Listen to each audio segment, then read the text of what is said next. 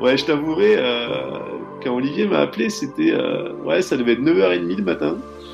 J'étais en train de boire un café avec, avec Annelise, ma femme, et Guillaume Peretti, tu vois, coureur corse, au café à Corté, en Corse, en vacances, tranquille. Et puis, et puis du coup, je, ouais, j'ai vu ça. et je te vois, j'étais un peu surpris. Tu m'étonnes.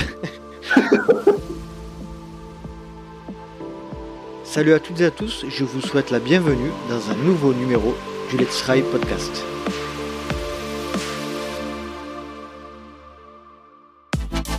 Je suis très heureux de vous retrouver pour ce 107e épisode du LTP et un épisode numéro 107 exceptionnel et je dirais même exceptionnel puisque notre invité nous vient du sud-ouest et c'est un invité exceptionnel que je vais vous présenter juste après un petit message que je souhaite vous faire passer. Depuis peu, il est possible sur la plateforme Spotify pour ceux qui écoutent le LTP sur cette plateforme de noter avec 5 étoiles et de mettre un petit commentaire. Donc, comme sur la plateforme Apple Podcast, n'hésitez pas à mettre un commentaire et 5 étoiles si vous aimez le projet, ça aide le LTP à remonter dans les classements et à être plus visible. Si vous souhaitez rejoindre la communauté et la tribu des Patreons et soutenir le LTP, eh bien rien de plus simple, rendez-vous sur patreon.com slash let's try le podcast. Et sans plus tarder, passons maintenant à la présentation de notre invité du jour. Dans cet épisode, j'ai eu le plaisir de m'entretenir avec le nouveau sélectionneur de l'équipe de France de trail, qui a pris le relais de Philippe Propage depuis fin 2021. Pratiquant tout d'abord le cyclisme au niveau puis le raid aventure, il découvre le trail en 2011 et participe à ses premières épreuves avec succès et remporte par exemple le trail des hospitaliers. Petit à petit, il se consacre à cette discipline et se dévoue complètement à son activité de coach et il intègre la FFA pour devenir formateur des entraîneurs puis sélectionneur de nos représentants nationaux. Nous évoquerons son histoire de sportif, de coach et de ce qui l'a amené progressivement à devenir l'entraîneur du trail tricolore.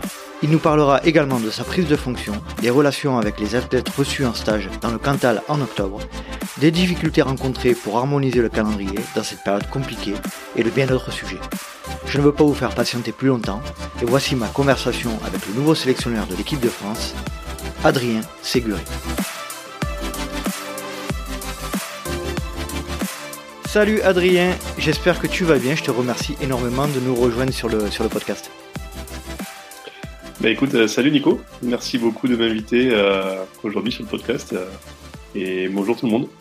Alors merci déjà parce que la, période est assez chargée. Hein, on va en reparler un petit peu de ton actualité, des nouvelles responsabilités qui t'ont été confiées. Mais dans un premier temps, Adrien, est-ce que tu pourrais te présenter en quelques mots, s'il te plaît? Ouais, alors euh, du coup, euh, ben, je suis euh, Adrien Séguré, passionné, passionné de trail depuis déjà quelques temps. entraîneur, du coup, entraîneur de, de trail depuis depuis de nombreuses années et et voilà, j'ai 38 ans, j'ai deux enfants. Euh, du coup, euh, un qui est tout petit, qui a 5 mois, et, un qui a, qui a 9 ans. Et voilà, je suis marié à une traileuse aussi, euh, Anne-Lise Rousset. Donc, euh, donc forcément, euh, le trail revient aussi dans certaines conversations à la maison. Tu baignes, tu baignes dans le milieu du trail à...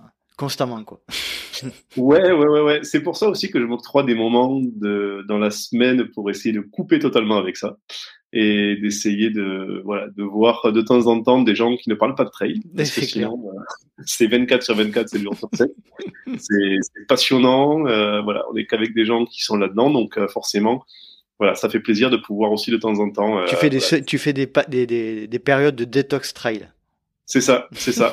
Tous les vendredis soirs tous les vendredis soirs je vais je vais jouer au rugby pendant deux heures. Et ah, voilà. Et eh oui, ça c'est parce que t'es, ça c'est parce que t'es avironné, c'est pour ça. Le rugby. C'est ça, c'est ça, c'est un peu la tradition du Sud-Ouest.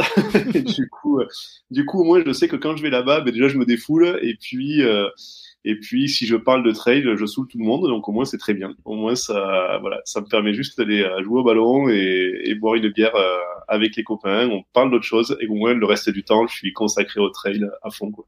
Justement, puisque tu parles de l'Aveyron, c'est l'endroit où tu as grandi. Est-ce que tu peux nous situer un petit peu le contexte familial euh, le, ce que représente le sport dans la famille Séguré, etc. Est-ce que tu peux nous dresser un petit peu ce tableau?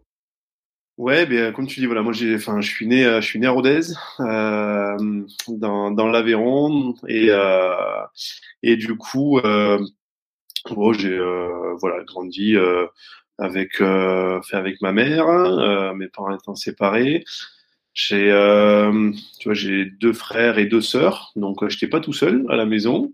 Et puis, euh, et puis du coup, le, le sport a vite pris pas mal de place parce que c'est vrai que j'ai, euh, bon, j'avais, euh, j'ai commencé un petit peu par le, enfin, par l'équitation parce qu'en fait, euh, mon père est cavalier.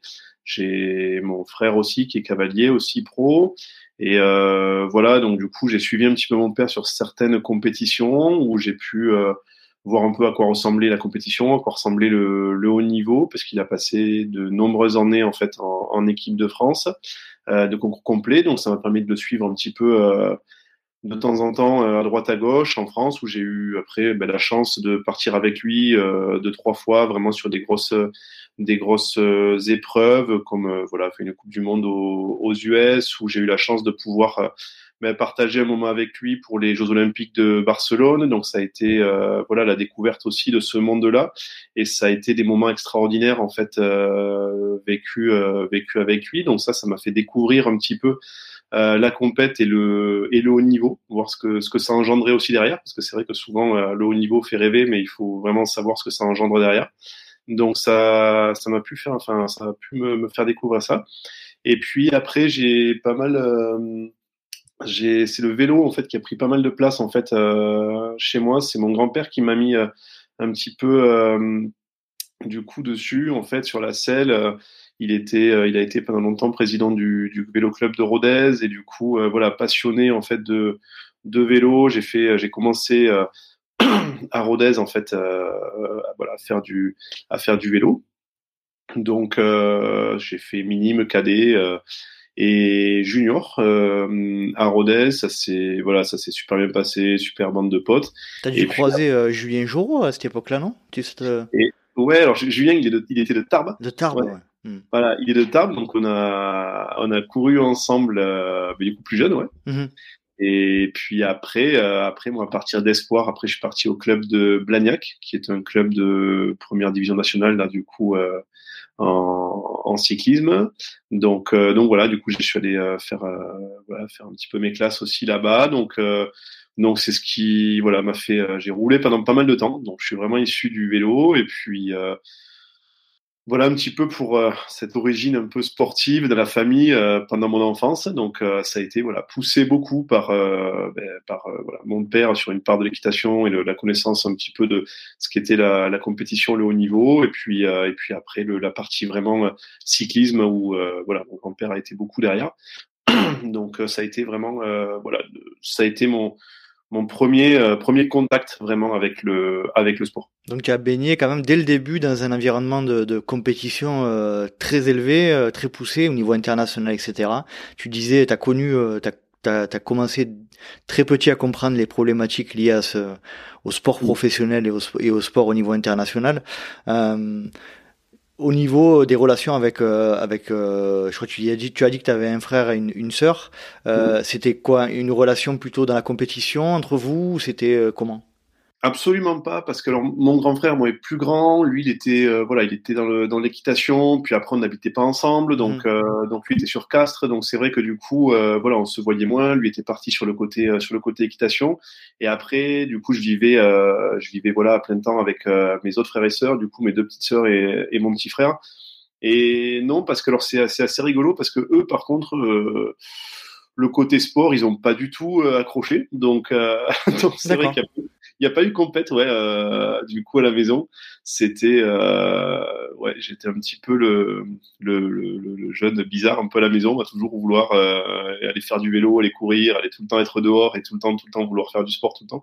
Mais c'est vrai qu'on est assez opposés en fait avec mes, avec mes frères et sœurs. On s'entend très bien, mais, mais par contre, euh, on était assez opposés, ouais, sur les, sur les, les points, les points d'intérêt, tout ça. Donc euh, donc euh, j'ai pas j'ai pas partagé en fait ces, ces moments sportifs avec euh, avec eux. Ouais, d'autres moments. Et toi pour toi là, tu as senti dès le début que tu avais un, un esprit de compétition assez aiguisé? Ouais, moi j'ai toujours eu un petit peu l'esprit compète, ouais. J'ai jamais trop aimé perdre.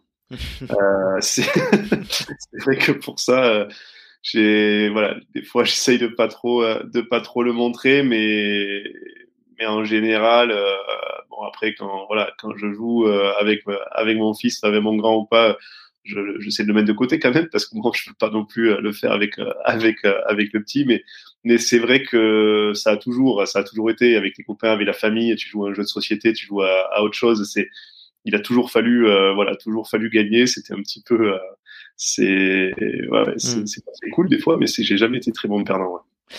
Tu, j'ai lu que tu avais fait beaucoup de raids multisport après ta période de, cyclisme. Euh, tu peux nous parler un petit peu de cette, cette période-là? Ouais, ouais, mais c'est vrai que du coup, euh, après le vélo, euh, bon, déjà j'ai j'ai voulu euh, un peu dégoûter en fait, euh, enfin vouloir faire que ça, que ça, que ça. Euh, j'ai pris deux ans en fait où j'ai complètement coupé là-dessus mhm. et où j'ai fait du rugby. Euh, je me suis vraiment mis au rugby, c'était voilà, c'était sympa. J'ai fait la fête, j'ai pris du poids, c'était cool. Euh, mais euh, mais voilà, c'est après après comme tout, j'avais du mal à le faire vraiment euh, vraiment juste un entraînement par semaine et comme ça, j'ai voulu le faire vraiment à fond pendant deux ans. Puis en fait, je me suis remis je me suis, enfin, le, côté endurance me manquait énormément et, j'ai fait du raid. Ouais, j'ai, c'était, j'étais à la fac en fait à, Toulouse en STAPS et c'était en licence. J'ai pris, euh, on avait une option en fait, euh, une option qui était euh, sport d'aventure et du coup en, activité de pleine nature.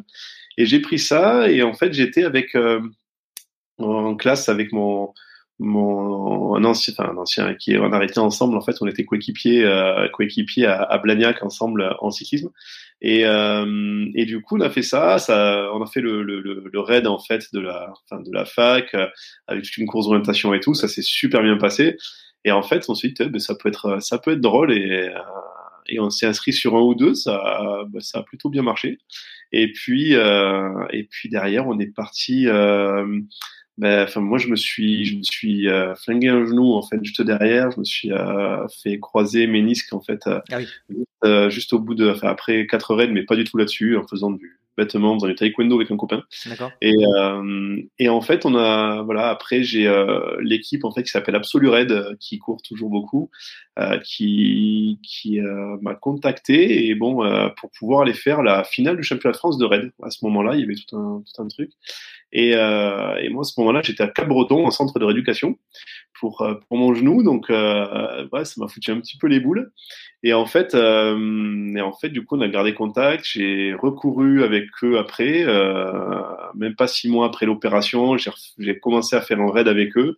Et puis, ça a commencé comme ça. Donc, euh, j'ai moi couru un petit peu en 2006. Et à partir de 2007, j'ai commencé à faire les les un petit peu plus gros raids, euh, c'est-à-dire les raids d'une semaine, mm euh, non-stop. Donc, il y avait les raids in France, il y avait les, ça s'appelait les Mountain X Race, les Sab Salomon. Euh, et puis après, j'ai fait tout le, jusqu'en 2013, tout, voilà, tout, toute l'année, en fait, on faisait les, les manches de l'RWS, qui était le, l'Adventure Racing euh, World Series, en fait, et on finissait, voilà, tous les ans avec un championnat du monde, tout ça. C'était des années euh, extraordinaires. Et donc, j'ai fait ça avec l'équipe Absolu Red. Mhm. Et euh, j'ai trouvé ça, j'ai trouvé ça vraiment chouette parce que c'est euh, c'est un sport alors de longue distance, euh, moi qui m'a plu beaucoup, où on a pu euh, voyager beaucoup. Ça, ça a été vraiment euh, incroyable vu des des paysages euh, magnifiques dans des superbes pays, vraiment très très très très différents. Ça a pu être de passer une semaine dans le désert dans le nord-est du Brésil, comme être en montagne en Équateur ou dans nos Alpes françaises. Enfin, ça a été partout, ça a été magique.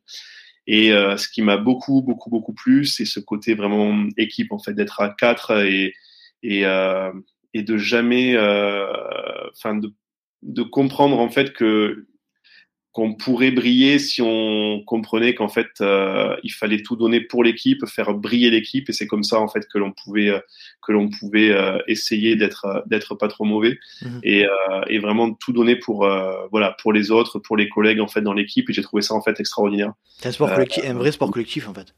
Ah complètement. C'est vrai que c'est enfin c'est c'est bizarre à dire de dire j'avais découvert le sport collectif avec le vélo parce qu'on s'est dit le vélo c'est un sport individuel mais en fait c'est vraiment pratiquer en équipe et quand, mmh. quand tu te mets euh, voilà toute une équipe en place pour un gars euh, ou euh, voilà moi je faisais euh, j'étais plus à l'aise en sprint euh, quand tu as toute l'équipe qui qui va rouler pour t'amener juste pour que toi tu lèves les fesses sur les 200 derniers mètres c'est voilà c'est c'est fort et tu t'aperçois qu'en fait tout le monde joue pour un et en fait c'est l'équipe qui brille et, et le raid, c'est vrai que j'avais vraiment retrouvé ça et je trouve ça, je trouve ça vraiment vraiment intéressant. Ce, si on peut parler de, de management d'équipe hein, euh, et, euh, et, vraiment de, de stratégie, plutôt de stratégie aussi. De... Il y a, il y a manager ses, en fait, chacun manage les autres aussi parce que on a des moments de, de non-lucidité hein, quand tu es sur 7 jours non-stop euh, sur une épreuve euh, que tu t'aperçois que tu, tu, vas dormir un quart d'heure ou une demi-heure par nuit ça fait ça fait bizarre et tu as des moments euh, qui sont un peu compliqués et c'est vrai que c'est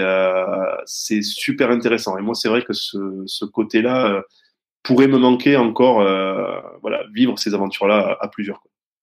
J'en profite, excuse-moi, mais j'en profite pour saluer Dorian, euh, Lopez et Serge qui ont, qui ont euh, participé à beaucoup beaucoup de grands raids. Je sais pas si ça te parle, mais euh, voilà, ils ont ils ont fait beaucoup de grands raids de ce type-là et a priori on en a discuté souvent. C'est effectivement c'était c'était un milieu très particulier, assez assez niche, assez assez particulier dans le sens où il y avait une vraie une vraie notion de camaraderie et c'était assez fermé.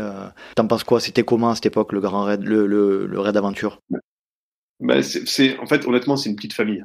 Tout le monde, euh, tout le monde se connaît, tout le monde est assez proche, tout le monde va, va pouvoir s'entraider aussi. Il n'y a pas d'animosité euh, parce qu'en plus, même s'il y a de la concurrence entre les, entre les, entre les équipes, bien sûr, il y a de la concurrence. C'est ce qui fait, c'est pour ça qu'on fait de la compète. Mais en fait, qui a toujours été super saine. Euh, et, et tu t'aperçois que c'est une course qui est tellement longue au bout, à la fin, la meilleure équipe, elle est forcément devant. Il n'y a pas mmh. besoin de, de, se faire de crasse, rien. Enfin, c'est voilà, c'est toujours dans l'entraide, toujours dans la bonne humeur. Et, et ce côté au sein de l'équipe, c'est t'as pas en fait, euh, c'est pas des coéquipiers. À la fin, c'est c'est une fratrie en fait. Mmh. C'est vraiment euh, c'est extraordinaire ce que tu peux euh, vivre en fait avec tes coéquipiers. Ouais, j'ai l'impression qu'il y a beaucoup beaucoup de, de trailers de l'origine des ultra trailers de, des débuts des années 2000 qui viennent du, du raid et, et j'ai l'impression que c'est avec beaucoup de nostalgie souvent. Ouais, c'est difficile de d'arriver à expliquer ce que l'on a pu vivre toujours et ce que ouais enfin et d'arriver à revivre certaines émotions en fait de ce type. Honnêtement, c'est alors peut-être parce qu'on va chercher très très loin et et, et, on est dans des états au bout d'une semaine d'effort que du coup tu émotionnellement tu es encore plus touché mais c'est vrai que c'est des moments où euh, ouais il y a beaucoup de moments que je me rappellerai moi toute ma vie quoi et qui mm. m'ont fait avancer pour certaines choses quoi. Est-ce que tu peux nous expliquer le moment où tu, tu rencontres le trail running? Euh, J'imagine que faisant du raid, tu, tu pratiquais le trail, mais euh, ça s'appelait pas comme ça. Mais mm. euh, le moment où tu, tu rentres dans cette communauté précisément? Ouais, alors le trade fait, fait un peu partie du, du raid à, ce moment-là, mais euh, mais on peut appeler euh, sur le premier jour ou le deuxième jour de raid, on peut appeler ça du trail. À la fin, ça devient du trek parce qu'en fait, t'avances plus. Mmh. Euh, donc euh, donc du coup, euh, je découvre ça parce que je m'étais dit pour être bon en raid, tu dois pouvoir essayer d'être bon sur chaque discipline et je m'étais essayé de fixer un objectif, alors qui est un peu, euh, voilà, c'est, c'est un peu dans le monde de bisounours, mais me dire si tu es capable de gagner partout, euh, en kayak, en vélo, à pied, ben forcément en raid tu, tu vas avancer quoi. Mmh et donc bon, je venais du vélo, donc c'est vrai que moi c'était un point fort. Euh, je me suis mis dans un club de kayak à côté pour pouvoir justement progresser, progresser à fond. Je suis allé faire des marathons de kayak, des choses pour pouvoir justement progresser. Et je me suis dit, ben voilà, il, y a, il faut se mettre au trail. Euh, et du coup, j'ai découvert ça comme ça. Donc, euh, T'étais en quelle année? Oh, J'ai dû découvrir ça vers euh, 2000, 2008, 2009. Faire, euh, faire vraiment, euh, j'ai fait un premier trail qui était le trail, le trail de Salle la Source qui était un petit trail justement à côté de chez mes parents, euh, qui était sur un 16 km et du coup j'ai trouvé ça vraiment sympa. J'ai pris la foudre ce jour-là parce que du coup euh, j'ai voilà, voulu partir aussi, je me sentais assez fort, euh, j'ai voulu partir devant puis et puis j'ai vite compris en fait euh, où, où j'en étais, donc euh, quel était mon niveau à ce moment-là, donc ça m'a fait du bien, ça te remet les idées en place, c'est très bien. Et, euh, et, donc du coup j'ai découvert ça là et je me suis dit c'est quand même chouette. Euh, du coup en continuant le, le, le raid, euh, j'ai commencé un petit peu à, à, faire un peu de trail de temps en temps.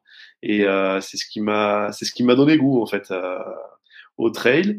Et puis euh, le raid était vraiment intéressant. Le seul souci, c'est quand même ça prend beaucoup beaucoup de temps d'entraînement, mine de rien, pour toutes les disciplines. Euh, et puis euh, c'est vrai que du coup, je revenais vraiment euh, cramé en fait. Quand tu reviens d'une semaine non-stop, c'est tu reviens vraiment vraiment cramé.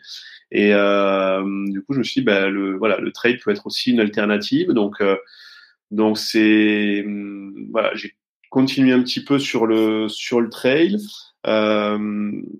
et j'ai rencontré Annelise, ma femme aussi, et, euh, et Annelise, en fait, euh, du coup, au début, on s'est rencontrés parce que je, on cherchait une féminine, en fait, pour le, pour le raid.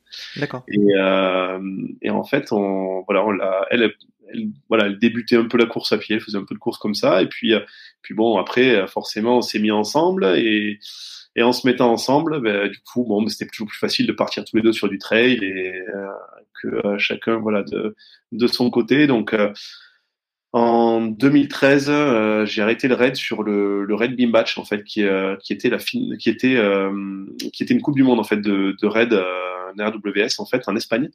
Et ça a été bon, mais c'est toujours un petit rêve en fait. On, a gagné en fait ce jour-là, on a gagné ce coupe du monde. Et du coup, je me suis, dit, bah, c'est le meilleur moment pour arrêter. Donc, Donc je, je, m'excuse, mais tu as gagné sur sur la Batch qui est qui est une manche de coupe du monde? Ouais, qui était à ce moment-là, ouais, en 2013, ouais. ouais. D'accord. Donc au pinacle, quoi. Tu, décides d'arrêter au moment. Euh... Ouais, ouais. Je me dis que c'est voilà, je me dis que c'est le bon moment en fait. Donc euh, donc du coup et puis bon, le trade marchait pas trop trop mal. Je m'étais vraiment mis en 2011 en fait. En 2011, j'avais essayé de vraiment aligner le trade et le raid. Euh, j'ai commencé vraiment à faire une une saison une petite saison de trade en complément euh, j'avais commencé une course qui s'appelle la Verticos en fait euh, à Saint-Georges-Luzançon, à côté de Millau. Euh, où à ce moment-là, j'avais fait deux derrière Thomas Laure Blanchet. Euh, salut. Voilà. Thomas. Salut Thomas. Et puis, euh, et puis, du coup, trois semaines après, j'avais été faire le, le l'ultra Transobrac, qui est euh, pareil en Aveyron en fait, euh, qui fait le tour de, une petite boucle en fait sur l'Aubrac, qui est vraiment sympa, de 105 km et euh, que du coup j'avais gagné en quoi c'était en 10h20 je crois euh, et je m'étais dit c'est voilà c'est vraiment sympa et je retrouve un peu cet effort long et tout ça Mhm. donc c'est là où du coup euh, je me suis vraiment lancé voilà sur euh, sur le sur le trail quoi. Est-ce que tu peux, alors je sais que ça va être compliqué comme question, mais sélectionner deux ou trois, deux ou trois moments clés de, de ta de ta carrière de trailer, deux ou trois courses ou deux ou trois moments. Ouais, c'est pas évident. Pas euh, je pense que ça a été la, la première, euh, ouais, le, un- le premier moment pour moi, ça a été cet ultra transobrac, de pouvoir me dire, waouh, d'aller courir 105 km comme ça. En, en raid, c'est différent. On fait, on fait du multisport. Là, euh, faire du monosport, 105 bandes comme ça, et et, et en fait, c'est vrai que du coup, à ce moment-là, il y avait euh, sur la course, il y avait euh, Patrick Board qui était euh, qui était sur la course, qui est un très bon ultra trailer. Qui euh, voilà qui était sur euh, cette course-là en 2011 ça fait déjà dix ans. Et, euh, et je me suis dit bon moi j'avais zéro expérience je savais pas trop j'étais parti avec lui j'osais pas trop doubler pendant les les 15 premiers kilomètres. Et puis après je me suis dit bon, j'ai les jambes je pars devant je vais je vais voir. Et puis c'est vrai qu'en fait du coup ça l'a fait. Je suis parti tout seul j'ai fait ma course tout seul devant.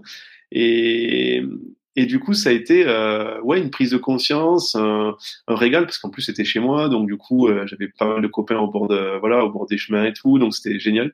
Donc ça a été un, un fort moment en fait, euh, ouais sur Ouais, une l'Aubrac. prise euh, de conscience quoi, une prise de conscience de, du fait que c'était vraiment ton truc. Ouais, c'est ça, c'est ça. Ça a été vraiment euh, super course quoi. Donc je pense que ça a été un peu le premier euh, gros fait marquant en fait euh, dans dans le trail, enfin en tant que trailer. Et puis euh, je pense que ce que je relèverais vraiment en deuxième et gros gros moment qui pour moi était la la la plus belle victoire et pas parce que c'est la plus grosse course qui existe, mais c'est une très belle course, c'est le trail des hospitaliers. Euh, en fait, c'est vrai que ça a été des gens qui, moi, qui m'ont accueilli là-bas. Je l'ai fait trois fois, je crois. Euh, T'es sur Et- le lieu euh, précédemment de, des Templiers, hein, si je dis pas de bêtises. Exactement, voilà, voilà. En fait, quand les Templiers sont partis à Millau, il y a eu le, le comité des fêtes, en gros, qui a, qui a repris un peu la course et qui ont, qui ont créé ça. Écoute, une ambiance euh, très sympa, super conviviale. Euh, voilà, des bons petits coureurs au départ, c'était cool. Et puis, euh, et puis c'est vrai que cette année, en fait, ben, on venait juste de se mettre ensemble en fait avec Anise. C'était vraiment le tout tout début. Ça faisait un mois qu'on était ensemble, ou deux mois. C'était vraiment le tout tout début. Et puis et puis du coup, elle, ben, c'était sa première. C'était en 2013. C'était sa première sa première saison, en fait, elle découvrait le trail. Euh, du coup, je l'avais inscrite avec moi sur le 75 km, c'était 75 et 4000. Je l'avais inscrite euh, avec moi. Alors elle, euh, me passait comme ça à 75 bornes alors qu'elle avait jamais fait ça et que un an avant, euh, elle faisait 10 bornes une fois par semaine au bord du canal, enfin, au bord du, canal des Touches à, à, Toulouse. C'était pas, c'était pas pareil. Et, et, du coup, on avait été là-bas, c'était rigolo et et en fait, ça a été la course, euh, ouais, la course rêvée. En fait, euh, c'était euh, ben, du coup nos nos, enfin nos deux meilleurs potes euh, qui nous faisaient la, qui nous faisaient l'assistance. Euh, pour te dire, après, du coup, ça a été nos deux témoins de mariage. D'accord. Mais euh, ils ont passé le test. Ils ont passé le test du, ça, de l'accompagnement de l'ultra trailer. voilà. Donc ça a été en fait un moment, un moment de partage extraordinaire en fait avec les copains et euh, et du coup, bah du coup moi je gagne ce jour-là, je battais le record de l'épreuve et je gagnais avec une heure d'avance. En fait, c'était c'était assez incroyable. Je m'attendais pas du tout à faire ça. Et euh, et puis Annelise fait 5, je crois, 5 au scratch euh, à 6 minutes du deuxième. Et, euh, et alors qu'elle avait euh, jamais fait 35-40 euh, bornes dans sa vie. Et c'était euh, voilà, c'était vraiment euh, vraiment assez incroyable en fait comme comme moment et de pouvoir le vivre à deux. En plus voilà, c'est le, le, début d'une histoire aussi entre nous. C'était ça a été un moment ouais un moment assez extraordinaire quand même. Ouais, les, les, les, planètes se sont alignées ce moment à ce jour-là quoi. Ouais ouais ouais. Mm. Franchement c'était c'était grand. Enfin il y avait tout quoi. Ouais ouais il y avait tout. Euh, si je te demande de, te, de nous parler de ton moment extraordinaire, alors peut-être c'est le moment dont tu viens de parler, mais il y, aura, il y en aura peut-être un autre. Pour moi, extraordinaire, c'est un jeu de mots qui vaut ce qu'il vaut. C'est un moment unique lié au trail, pas forcément le plus beau, mais le plus atypique, drôle ou non, et tu, dont tu te souviendras toujours. Tu vois, cette question, elle est difficile à répondre. c'est fait exprès. Ouais. non, je. Alors, en tant que coureur, moi, j'aurais repris, tu vois, cette anecdote en fait, mmh. euh, sur le trail hospitalier avec les copains, euh, Anise, euh, ça a été, ouais, pour moi, ça a été le moment extra, euh, ouais, extraordinaire. Mmh. Euh, après, j'ai envie de te dire, après maintenant, en tant que coach, j'ai l'impression de vivre ces moments-là plusieurs fois, des fois par an, où euh, quand je vois ce que j'arrive à vivre en fait avec certains coureurs, euh, ça m'arrive quand même plus d'une fois d'avoir euh, de finir une course, enfin moi de pas la finir, mais de, de pouvoir être à l'arrivée. Voilà, de, de, pouvoir être, de pouvoir être là en fait, la larme à l'œil tellement euh, tellement en fait euh, ce jour-là, mm. enfin le coureur ou la coureuse en question m'a voilà m'a tellement euh, m'a tellement donné d'émotion en fait, il a tellement été cherché loin, a, a fait quelque chose d'extraordinaire et c'est vrai que je peux je peux avoir en fait ce ce fait-là. Aujourd'hui, c'est ta vie qui est extraordinaire. C'est ça. Ta vie de ben, coach. Ouais, ouais, ouais. Ben, franchement, je trouve ça génial. Tu, tu, tu vis ta passion, tu fais des. Enfin, pour moi, c'est ouais, ouais. Je trouve ça génial. Je trouve ça génial. Après, pour peut-être, euh, ouais, décrire une situation, tu vois. Maintenant, enfin, en y pensant, c'est c'est trail et, run surtout, euh, ça a été. Alors pourtant, c'est c'est aucunement sur une perf, enfin sur une perf, c'est une performance en soi qui est extraordinaire et, et pas et pas spécialement euh, la performance en termes de temps ou de chrono. Enfin, mais euh, j'ai eu euh, une fille euh, que j'ai eu un entraînement, enfin un entraînement, ouais, qui est venue me voir un jour et qui m'a dit euh, Est-ce que tu pourrais arriver à me refaire courir? Waouh, c'est quoi cette question? Et, euh, et du coup, euh, cette fille-là, elle avait 22 ans à peu près à ce moment-là. Elle venait de vivre euh, trois cancers, mmh euh, le décès de sa maman, tout. Enfin, ça a été une. Du coup, en fait, depuis qu'elle a 10 ans, elle était, elle a passé son, son école dans les hôpitaux, des choses comme ça. Et bon, cancer des os, tout. Enfin, tu vois, donc pas possible de, de, marcher normalement, obligé de mettre une toute une, une chevillère, une gouttière et tout sous le pied pour tenir le pied, pour pas qu'il tombe. Enfin, ça a été très très compliqué. Et du coup, euh, je me suis dit, mais ça, c'est ce, challenge-là, c'est fou. Enfin, c'est euh, comment comment arriver à, à aider en fait cette fille-là? Du coup, j'ai appelé son kiné. Euh, j'ai eu aussi du coup le professeur qui l'a suivi sur Toulouse et en fait on me dit bref il y a, y a, pas d'espoir tout ça et puis le le, le le, le professeur il me dit franchement ça va être de la perte de temps il y a trop peu d'espoir en fait le fait de se dire il y a trop peu d'espoir ça veut dire qu'il y en a un peu mmh. Et ça, ça a été quelque chose d'extraordinaire en fait. Et, et, et, du coup, j'ai voulu euh, aider en fait euh, cette euh, cette fille, cette petite jeune à l'époque. Et euh, c'est des questions à te poser, à te dire, tu vas la refaire marcher, tu vas utiliser, essayer de la renforcer un petit peu. Et puis à un moment donné, c'est en fait comment on fait pour passer de la marche à la course? Quand tu dis à quelqu'un court, il court. Mm-hmm. Par contre, euh, quand quand tu là, tu dis, ben en fait, il faut il faut maintenant, euh, voilà, enfin, courir, euh, euh, courir. Comment je fais pour passer vraiment Quelles sont les étapes pour passer de la marche à la course? Et ça, j'ai trouvé ça, enfin, j'ai trouvé ça. Enfin, il a fallu vraiment se gratter la tête, savoir comment aborder la chose. Et en fait, le jour où euh, je l'ai prise sur la piste en fait euh, qui était à Rodez, qui était la piste de Vabre en fait, et elle a fait, on a fait un tour ensemble en courant. Pour tout le monde, 400 mètres en courant, c'est, c'est, y a rien de plus simple quoi. Enfin, Là, en fait, euh, elle m'est tombée dans les bras. En fait, euh, à ce moment-là, on pleure et euh, et ce moment-là, tu t'en rappelles. Enfin, moi, je me rappellerai toute ma vie. Quoi. Mhm. C'était un moment. C'était pas du trail. C'était euh, arriver à faire courir quelqu'un. Et pourtant, je suis dit, voilà, au niveau chrono et tout, on n'en parle pas. Euh, mais ça a été un moment magique. Et derrière, de pouvoir un an et demi après l'inscrire sur un 10 km, on est de faire le 10 km de Montauban. Bien sûr, elle a couru en 1h09, je crois. Et mais en fait, ce moment-là, il a été tellement fou. En fait, ça a été euh, ça a été un moment euh, ouais, mmh. extraordinaire en fait à vivre, pas en train mais en course à pied, euh, avec quelqu'un où oui, c'est pas la performance, mais la performance en soi d'arriver à faire faire ça à quelqu'un qui était euh, si au fond en fait physiquement et mentalement, ça a été en fait je pense un des plus un des plus beaux moments en fait de, de ma vie de coach. Ouais, je pense que tu dois avoir la sensation de vraiment euh, servir à quelque chose, mais euh, ça va même au-delà de ça, j'imagine. Ça, ça doit être euh, touchant. Ouais, c'est c'est tout en fait. C'est une relation après que tu as avec la personne, avec mmh. afin de, de, te dire putain t'as ouais t'as vraiment servi à quelque chose qui est qui est encore plus grand que le sport quoi. Enfin c'est mmh. vraiment ouais c'est ça a été fort, ça a été fort. Justement, puisque tu parles de coaching, euh, j'aimerais qu'on revienne un petit peu sur euh, ce qui t'a amené, euh, en ce qui, notamment en ce qui concerne ta formation professionnelle, etc. Tu, tu disais tout à l'heure que tu es passé par STAPS. Qu'est-ce qui t'a amené à, à, devenir coach? En fait, j'ai toujours aimé,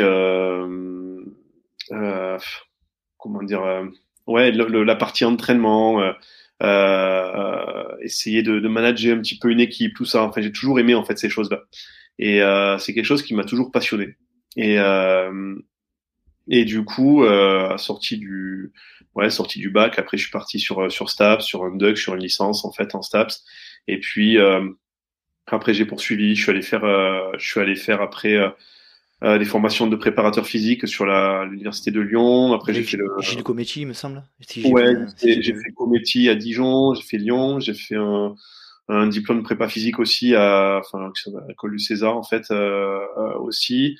Et puis après, du coup, j'ai passé les, les, les, diplômes fédéraux euh, de la FFA et maintenant je, je, suis formateur pour la pour la FFA pour les entraîneurs euh, en fait qui voilà qui passent qui passent leur leur diplôme euh, FFA pour toutes les pour, enfin, pour toutes les parties en fait hors stade qui sont nommées maintenant running qui, qui englobent euh, trail, course en montagne, cross, course sur route mmh.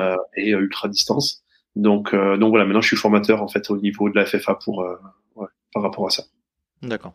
On en reparlera juste un petit peu plus tard, mais je, suis actuellement euh, une de ces formations. J'espère qu'on se croisera du coup. Est-ce que tu peux revenir plus en détail sur tes premiers moments de coach euh, Comment tu, euh, comment tes premiers pas professionnels là-dedans? Tu fais de la l'accompagnement personnalisé Tu es plutôt dans un cadre club Comment comment ça se passe pour toi au départ?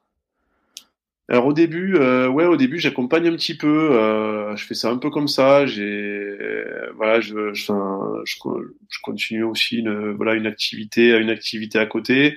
Je fais un petit peu de coaching à domicile aussi, en fait, au départ. Donc, euh, donc du coup, euh, voilà, je fais ça un petit peu pour suivre deux trois coureurs à côté. Mais euh, j'ai réellement commencé moi à faire les stages, en fait, faire mes stages et après commencer à, à bosser un petit peu dans dans le monde du rugby au début sur la partie prépa physique en fait où j'ai fait mon premier stage en fait au Castre Olympique. D'accord. Euh, et après je suis euh, je suis parti euh, sur un an à, à, Barcelone et puis je suis rentré parce que j'ai eu du coup j'ai pu avoir voilà commencer par un par un stage et puis un peu plus après du coup sur le sur le, le stade toulousain en fait au niveau rugby et et puis après je me suis vraiment resté que sur la partie sur la partie course à pied voilà exclusivement et, euh, et du coup, euh, j'avais un petit peu le suivi d'athlètes. Euh, puis j'ai pris l'entraînement aussi de la partie hors stade du, du club d'athlétisme de Rodez. Euh, voilà que j'avais et euh, où je faisais ça en fait euh, voilà bénévolement le soir là-dessus et en même temps je tenais un magasin en fait un magasin de running en fait sur sur Rodez et donc, euh, donc voilà, donc j'ai commencé à faire un petit peu de, de perso, faire de la programmation d'entraînement, euh, faire euh, voilà, m'investir au, au, niveau du club. Euh, c'était le moment aussi, voilà, où je voilà, j'ai essayé de passer mes, mes, mes diplômes fédéraux aussi. Et puis et puis après, il y a trois ans et demi maintenant, je suis parti sur Annecy. Et sur Annecy, j'étais du coup l'entraîneur de de la SPTT Annecy jusqu'à l'an dernier. Maintenant, je suis passé à l'Annecy Athlétisme en fait, qui est l'autre club euh, qui était motivé pour développer énormément en fait la partie hors stade. Donc euh, donc du coup on a développé ça et ça marche super bien. Et donc je m'investis voilà beaucoup avec le club. Euh, et maintenant je fais euh, voilà exclusivement que du suivi euh, que du suivi d'entraînement, enfin de la, de la planif, de la programmation et du suivi d'entraînement. Donc pour suivre en fait des athlètes voilà de tout niveau sur la sur la partie running et trail. D'accord. J'ai vu dans un article récent que tu disais que tu as appris à aimer ce travail de l'ombre. Euh, tu en as parlé euh, juste avant, mais est-ce que tu peux préciser cet aspect-là du travail de coach? Ouais, euh, ouais, c'est vrai que ce, en fait, euh, en fait, j'aimais beaucoup faire de la compète et ça te fait toujours plaisir forcément de finir sur un sur un podium ou tout ça, mais euh, j'ai l'impression qu'en fait, je prends je prends de plus en plus et même je prends plus de plaisir en fait à, à essayer de donner euh, ce que je peux pour les autres, à essayer de, de rendre plus performant, d'arriver des fois à faire gagner en fait euh, les athlètes. Et, et d'être sur ce côté-là où euh, bah, t'es voilà t'es pas mis en lumière, t'es es un peu euh, t'es un peu t'essayes d'être derrière, derrière ça, t'essayes de mettre voilà une pierre un petit peu à l'édifice. Alors c'est sûr, hein, c'est pas toi qui cours, euh, t'es qu'une petite, euh, voilà, t'es qu'une petite chose en fait dans dans toute cette euh, dans tout ce processus de performance.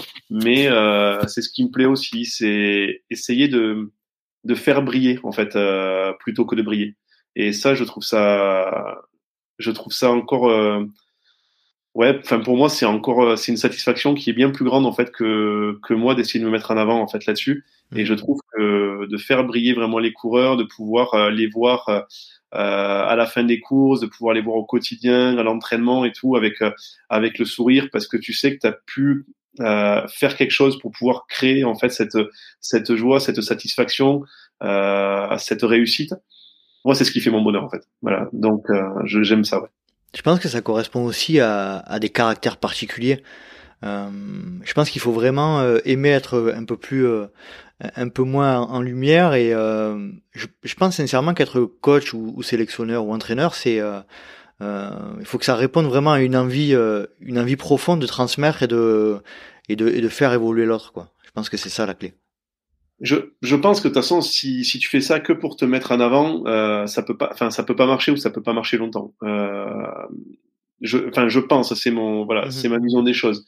Et je pense que pour la confiance que tu peux avoir avec un athlète, euh, et que l'athlète aura vraiment confiance en toi, je pense qu'il faut qu'il comprenne que toi, tu es là pour tout faire, pour le faire briller lui. Alors que si à un moment donné, il comprend que toi, tu es là juste pour euh, te mettre en avant, ça peut pas fonctionner. Et, et la confiance, ça a, beaucoup, ça a beaucoup d'importance dans ces, dans ces moments. C'est quoi, Adrien, pour toi, le, le, la, la, partie la plus dure du, du métier de, de coach ou d'entraîneur? Mmh partie la plus dure, euh, c'est euh, il peut y avoir des parties dures, mais des parties des fois, enfin, qui des fois, je trouve que si c'est difficile, ça va être les parties aussi les plus intéressantes. C'est euh, d'arriver à trouver les bons mots quand ça fonctionne pas. Mmh Parce que ça fonctionne pas tous les jours. Et ça, l'entraîneur qui te dit, avec moi, tu verras, ça va gagner tout le temps, ça va ci, ça va là, ça, ça n'existe pas. Euh, et d'arriver à trouver les, voilà, les bons mots, euh, d'arriver à se remettre en question sur euh, les échecs, mmh arriver à comprendre. Ça, c'est quelque chose qui m'a bouffé quand même quelques nuits. Quand j'ai un athlète qui échoue, me poser cette question pourquoi il a échoué? Est-ce que c'est ma faute? Est-ce qu'il y a des facteurs externes que j'ai pas maîtrisés euh, et que l'on n'a pas maîtrisé parce que c'est c'est pas on est on est plusieurs là-dedans? Euh, c'est comprendre en fait ces choses-là pour jamais refaire deux fois la même erreur. Et je trouve que c'est ce qui est difficile des fois, c'est se dire putain on a tout fait pour que ça marche et ce jour-là ça marche pas. Et là c'est ouais ça a été des remises en question euh, compliquées et je t'avouerai que même euh, il y a 4-5 ans, hein, euh, j'avais demandé à quel, enfin, un autre entraîneur de, de prendre en main, par exemple, ma femme, parce mmh. que, euh, euh, alors déjà, je voulais qu'on garde que ce côté, euh, pas qu'on parle de trail tout le temps, et que qu'on garde ce côté plus intime entre nous, et et, et pas qu'on parle de ça tout le temps. Et puis parce qu'elle sentait aussi qu'en fait, euh, je me prenais beaucoup trop la tête, en fait, des fois, et surtout quand c'était, en plus quand c'était elle, euh, parce que si un jour ça marchait pas, je j'allais pas endormir pendant plusieurs nuits, j'allais essayer de comprendre tout, d'aller tout remettre à plat, d'aller chercher où ça avait pu, euh, ouais, où ça avait pu merder sur un point, sur. Il fallait que je comprenne en fait, faut que je comprenne. Et ça, c'est vrai que je supporte pas de faire deux fois les mêmes erreurs et, et du coup, euh, du coup, c'est c'est pour ça que j'ai alors bon, euh, cette histoire là, ça a duré un mois en fait et et bon, elle est revenue, elle m'a dit euh, bon, mais en fait, euh, je pense que je vais arrêter la course à pied. J'ai dit ben, en fait pourquoi? Ben, parce que si tu veux plus m'entraîner, je pense que je vais arrêter. Bon, j'ai dit bon allez, non, du coup, je te reprends. ça serait quand même dommage. Ça serait bête. Voilà. Et, euh, mais c'est vrai que ouais, ça a été, euh, c'est des moments justement, ouais, c'est de, de, comprendre en fait, euh, comprendre un échec. Euh, il y a des fois, c'est simple, hein, on, on, a hésité, on a pris des risques et ça a pas marché. Bon, ben ok, ça n'a pas marché, on sait pourquoi. Il y a voilà, il y a des fois sur les échecs où on a du mal à comprendre et, et on veut pas le refaire vivre à la tête. Donc euh, c'est peut-être les, les, moments les plus difficiles.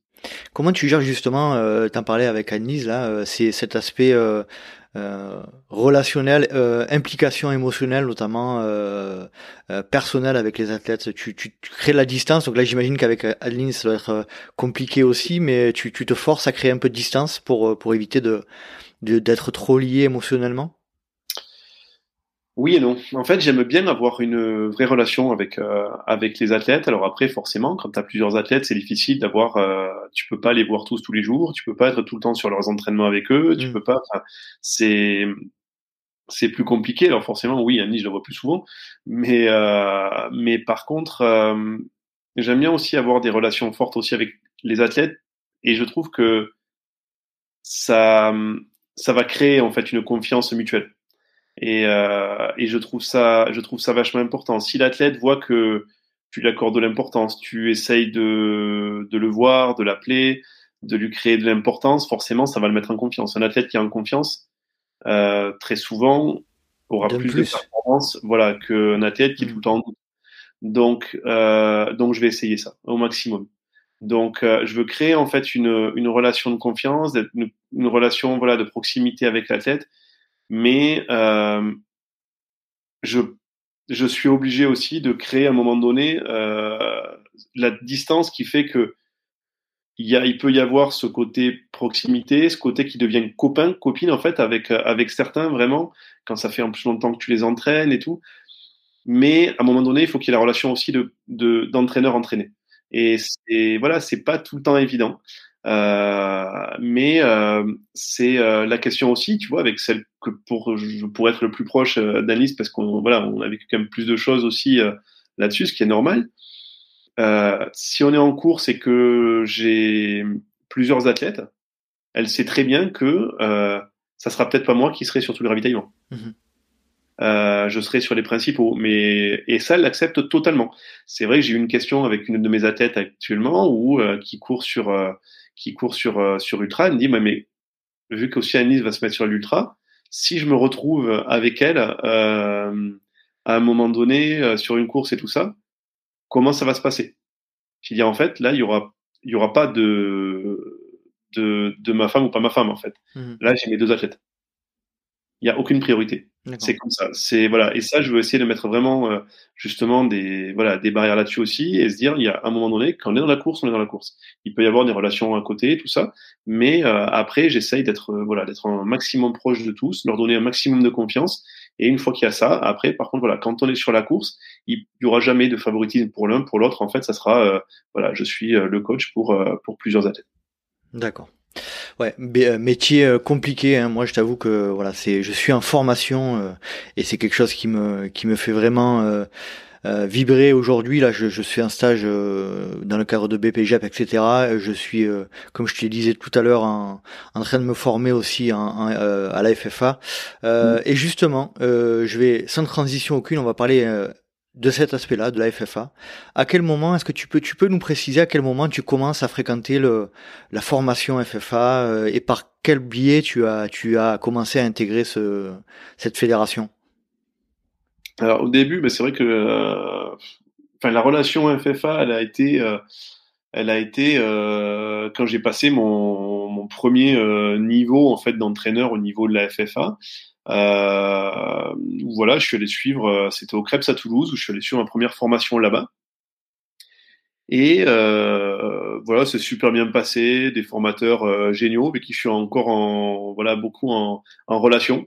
Donc ça s'est très bien passé. Et puis en fait, il y a eu ce moment-là et en parallèle aussi, ben, du coup, Annelise qui depuis 2015 du coup était en équipe de France et euh, ça m'a fait découvrir aussi ce côté-là, euh, mhm. ce côté vraiment équipe de France au sein de voilà de, de le trail et euh, donc j'ai pu découvrir. Donc du coup je suis allé sur les mondiaux en 2015, en 2016 au Portugal, en Italie en 2017 euh, voilà pour la pour la suivre et euh, donc du coup forcément ben tu rencontres euh, tu rencontres aussi ces personnes là ce staff tout ça enfin ça a été ça a été voilà des des super échanges et puis, euh, je continuais euh, toujours à me former à côté. Euh, et puis, ça fait maintenant ouais deux trois ans que je fais formateur. Donc, donc du coup, du coup, ça m'a mis un lien aussi avec le, le côté fédéral en étant formateur, parce que forcément, tu vois aussi l'autre, voilà, l'autre côté. Et puis, et puis, je pense que de vouloir euh, en fait j'avais justement euh, Nice qui courait beaucoup euh, les skyrunning à ce moment-là qui est une fédération privée. Et euh, c'est vrai qu'en fait je me suis toujours posé la question où je trouvais vachement dommage pourquoi sur les mondiaux des fois tous les meilleurs mondiaux n'étaient pas là. Pourquoi c'était éparpillé comme ça tout ça comment on pouvait arriver à, à essayer de, rassembler un petit peu tous ces gens là et du coup, ça m'a fait m'intéresser beaucoup au problème en fait euh, là-dessus, et voilà, essayer de réfléchir à, plusieurs choses. Et, et c'est vrai que du coup, voilà, en étant formateur, euh, ça, a été, ça a été intéressant. J'avais toujours relation avec euh, avec plusieurs personnes au niveau du staff médical, avec plusieurs personnes euh, au niveau de la Fédé, euh, où je connaissais voilà Philippe, où je du coup euh, aussi, et puis j'avais demandé à Olivier Guy quand j'ai fait euh, le, le DU de prépa physique à Cometti, euh, il y en a ou deux là du coup, j'y avais demandé si je pouvais faire en fait mon mémoire avec avec lui, avec Olivier Guy qui était un adjoint au niveau au niveau du running, dans toute la partie hors stade s'il pouvait être mon, mon, tuteur voilà, au, niveau, euh, au niveau de la FFA pour pouvoir faire euh, ce mémoire-là sous la FFA. Et euh, donc j'ai fait un mémoire en fait sur euh, la préparation physique euh, hivernale chez le trailer, donc comment optimiser en fait ses performances selon l'on en est grâce au travail de préparation physique que l'on pouvait faire. Mmh et, et du coup je savais que Olivier venant du sprint à la base, hein, c'est un spécialiste du 400, avait vraiment ce, ce côté-là, ce côté vraiment euh, très très attaché à tout ce côté prépa physique en fait et tout ça à côté. Donc un sujet qui lui plaisait. Et euh, donc on a voilà on a beaucoup échangé durant durant l'année. J'ai essayé de faire un maximum euh, de faire voilà mon mémoire de, manière la plus correcte possible en fait là-dessus. Et du coup, on a continué à beaucoup échanger. Il m'a fait intervenir, donc en plus des formations sur euh, pendant le confinement, sur des webinaires pour la pour la Fédé, sur la prépa physique, tout ça. Et c'est vrai que du coup, ça m'a rapproché encore un petit peu de, un petit peu plus de du voilà du milieu fédéral. Euh, en plus de moi, ma partie ma partie euh, entraîneur à côté, où j'avais déjà, il savait aussi que j'avais déjà pas mal de, de coureurs qui étaient en team aussi à côté, certains qui étaient aussi en équipe de France. donc donc voilà, c'était c'est tout, enfin, tout m'a rapproché un petit peu tout le temps au fur et à mesure, en fait. Hein. Quand tu as un coureur qui fait champion de France, quand tu quand en as plusieurs qui sont en équipe, quand tu bosses un petit peu avec la Fédé, quand tu es formateur, en fait, ça fait plein de choses, en fait, qui ont fait que, au bout d'un moment, tu crées une, une vraie relation, en fait, mmh. euh, avec la Fédé sous plusieurs, sous plusieurs angles. Et, voilà, et puis, puis là, en septembre, euh, du coup, euh, bah, ils m'ont appelé pour, pour t'annoncer pour, la bonne nouvelle. Voilà. Surpris? Ouais, je t'avouerai, euh, quand Olivier m'a appelé, c'était, euh, ouais, ça devait être 9h30 le matin. J'étais euh, en train de boire un café avec avec Annelise, ma femme, et Guillaume Peretti, tu vois, mmh. coureur corse, au café à Corté, en Corse, en vacances, tranquille. Et puis, et puis du coup, je, ouais, j'ai vu ça et je te ouais, j'étais un peu surpris. Ouais. Tu m'étonnes. ça a dû faire. T'as, t'as, t'as, t'as, réussi à finir de boire ton café ou ça a été compliqué? Euh, je, je sais plus ce moment-là, mais je t'avouerai que j'ai eu. Ouais, ouais. C'est alors d'un côté, j'ai bon, euh, tu vois, c'est des choses qui auraient pu venir un petit, peut-être un petit peu plus tard, mmh. et qui ont été accélérées. C'est pour ça que j'étais un peu partagé avec l'accident un petit peu de, de, de Philippe euh, Propage, du coup, euh, son souci de santé, bon, qui va beaucoup mieux maintenant, mais non, du coup, ça a été un peu euh, accéléré par rapport à ça. Et du coup, ils m'ont dit, bah, voilà, il m'a dit ça, euh, il m'a dit, bah, du coup, est-ce que tu accepterais de de, de remplacer Philippe? J'ai dit, ah ben ouais, alors je t'avoue que j'ai vu un petit peu les, les, voilà, les poils qui sont hérissés sur les, sur les bras. Et, euh, donc voilà, j'ai posé pas mal de questions. Et puis là, quand même, j'ai dit, tu, tu peux me laisser jusqu'à demain pour te répondre quand même, parce que c'est c'est pas rien. Et euh, c'est c'est pas rien parce que bon déjà c'est mine de rien ça ça demande un peu de un peu de taf hein, euh, il y a, y a un peu de et puis euh, et puis moi aussi me poser la question est-ce que je vais être à la hauteur? Mhm. c'est c'est quand même pas c'est quand même pas rien.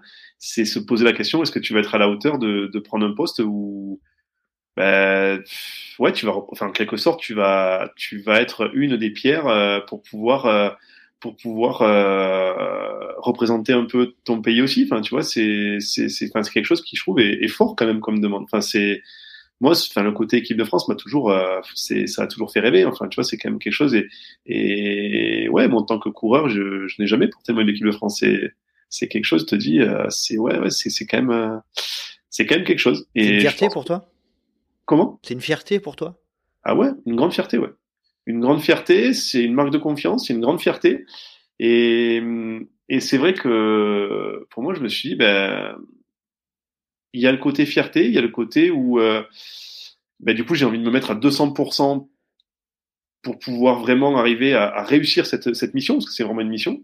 Et, euh, et puis, euh, et puis moi, ça me met un coup de pied au cul aussi, mmh. parce que il y a des fois, il y a des choses, ben, tu restes un peu, enfin, tu tu t'endors un peu sur tes loyers, quoi. Tu, tu fais des plans, ça marche pas trop mal, euh, c'est cool. Mais là, tu te dis, bon, ben non, là, tu n'as plus droit à une erreur, quoi. Enfin, c'est, là, tu dois être bon, c'est tout, quoi. Et donc, du coup, euh, ben, tu te dis, je vais tout faire pour essayer d'être, euh, d'être le moins mauvais possible, quoi, et d'être, d'essayer de. Donc, ça te remet en question. Donc, c'est vrai que je trouve que c'est, c'est un gros coup de boost. Donc, je me suis dit, voilà, personnellement, ça peut me faire du bien aussi, cette remise en question. Euh, ça peut me pousser encore à apprendre, à apprendre plus, à, à, faire attention à tout ce que je vais faire maintenant. Et puis, et puis c'est, ouais, ouais, c'est cette fierté de, de se dire, tu, tu œuvres pour l'équipe de France, tu, et puis euh, d'essayer de tout faire pour que, pour pouvoir, euh, enfin, faire ramener aussi des, des médailles à, aux athlètes français avec ce beau maillot de l'équipe de France sur le dos, quoi. Ouais. Euh, Est-ce que tu peux euh, nous dire, j'ai cru comprendre que tu avais arrêté tes autres activités pour te consacrer euh, pleinement à, au, au, poste de sélectionneur. Est-ce que tu peux nous parler un peu de cet aspect-là Ouais, ouais. Ben en fait, c'est vrai que du coup, je pense que c'est une mission qui est super importante. Et en fait, je voulais pas de conflit d'intérêt là-dessus.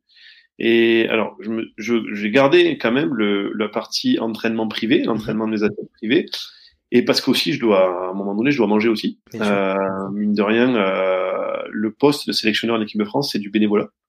Euh, Important à souligner. Voilà, c'est bénévole. C'est beaucoup, c'est beaucoup de temps passé dessus, c'est beaucoup de réflexion, mais c'est du bénévolat, donc ça, il faut quand même pas l'oublier. Euh, donc obligatoirement, il fallait quand même que je garde une petite activité professionnelle à côté parce que euh, je suis pas sûr que si je demandais à Nice de se dire, bah, écoute, j'aimerais bien que tu ailles bosser parce que moi maintenant j'arrête tout pour pouvoir euh, être sélectionneur euh, et, voilà et pas ramener un centime à la maison. Je pense qu'à un moment donné, euh, ça aurait coincé. C'est sûr. Mais mais du coup, du coup, j'ai voilà, j'ai gardé en fait cette partie-là. J'ai gardé les, le club euh, l'anti athlétisme et l'anti trail running en fait euh, voilà que j'entraîne. Donc ça je l'ai bien gardé. Euh, parce que je pense que voilà après c'est le côté FFA aussi. Il n'y a pas de il a pas aucun conflit d'intérêt là-dessus. Par contre j'ai arrêté deux choses. Euh, j'ai arrêté le team TSL euh, qui était un, voilà, un team élite là-dessus, donc euh, où j'étais manager en fait, team manager, et donc là je l'ai arrêté. J'ai j'ai passé le bébé en fait à Emilien Baucher euh, là-dessus et parce que je trouvais ça un petit peu délicat de d'œuvrer vraiment pour un team euh, de et d'être aussi sélectionneur à côté avec des coureurs qui pourraient potentiellement être dedans. À ce moment-là, euh, j'avais un gars comme Clément Mollier qui était champion de France encore euh, jusqu'à jusqu'à septembre dernier. Euh, voilà, il y a des jeunes qui peuvent, en, qui pouvaient aussi. Euh, tu vois, on a Claire Mougel qui, qui, était déjà en équipe de France aussi avant, qui avait fait trois euh, en 2018 au championnat du monde. Donc c'est c'est toujours forcément des des choses où tu te dis, mais est-ce que du coup, si je les favorise à rentrer en équipe de France, ben, ça peut euh, mettre encore plus en lumière le team. Puis du coup, ben moi j'y gagne aussi un petit peu plus je trouve qu'il y a quand même un conflit derrière qui est assez délicat en fait à mhm. gérer, donc j'ai pas voulu. Et euh, je me dis si on m'offre en fait cette mission de se dire tu prends le ce poste en fait euh, au niveau fédéral, euh, c'est une chance et tu dois le faire bien et tu, dois, tu te dois d'être exemplaire.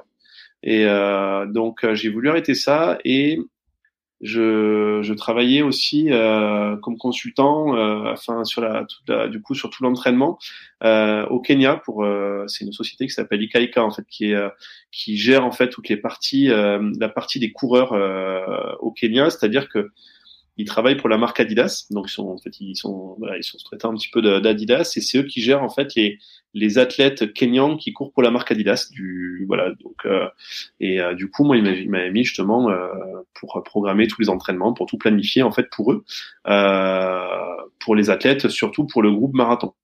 Et, et là donc bon c'est super intéressant. Moi j'ai vécu du coup deux ans à aussi aller là-bas du coup à Iten donc euh, j'ai essayé de, de, me poser beaucoup de questions, d'analyser beaucoup, de comprendre aussi beaucoup de choses, d'apprendre beaucoup de choses.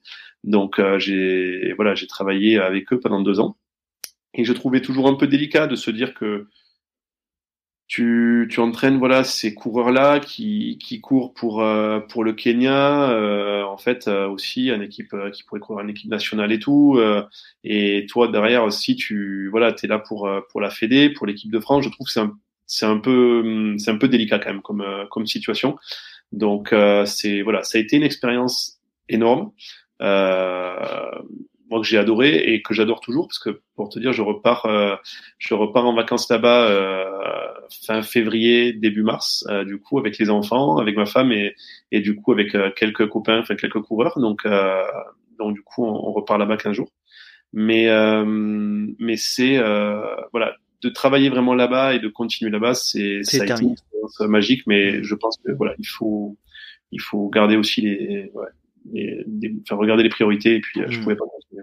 Euh, J'ai vu que vous avez fait un premier stage, euh, alors on va l'appeler euh, stage de prise de contact, hein, j'imagine, dans le Cantal en, en, novembre. Est-ce que tu peux revenir un petit peu sur ce premier stage, les premières sensations en tant que sélectionneur? Et surtout, quelle a été la relation entre Philippe et toi? Bah écoute, euh, un super stage. Alors c'est vrai que ça s'est super bien passé, forcément. Tu arrives là-bas un peu avec ce nouveau, ce nouveau rôle, euh, forcément un peu de, peu de stress. Euh, tu mais ce qui était cool, je te coupe, Adrien, mais c'est que tu n'étais pas seul nouveau. Il y avait Manon, il y avait, je crois, qu'il y avait plusieurs personnes qui étaient pas, qui, qui étaient sélectionnées pour la première fois, me semble-t-il. Ouais. Ouais, ouais, on avait, on avait plusieurs, euh, plusieurs euh, personnes sélectionnées, euh, voilà, pour la première fois. Il y avait pour la première fois, il y avait Marion Delespierre, il y avait Manon Boire, il y avait Camille Chéniaud, il y avait Arnaud Bonin, qui est champion de France, mais qui avait été en équipe de France de course de montagne, mais pas, pas sur trail. Euh, non, on avait quelques, oui, quelques nouveaux euh, sur la partie trail. Il y avait Audrey Tanguy aussi, qui était, euh, qui n'avait jamais été en équipe de France de trail. Euh, donc, donc c'est vrai qu'on avait, voilà, on avait ces quatre filles qui n'avaient jamais été en équipe de France de trail. On avait Arnaud. Enfin, donc c'était la découverte aussi pour euh, pour euh, pour pas mal de monde euh, en tant que coureur, moi en tant que voilà que, sélectionneur à ce moment-là. Mais ça, ça a été un super super stage. franchement, un groupe un groupe extraordinaire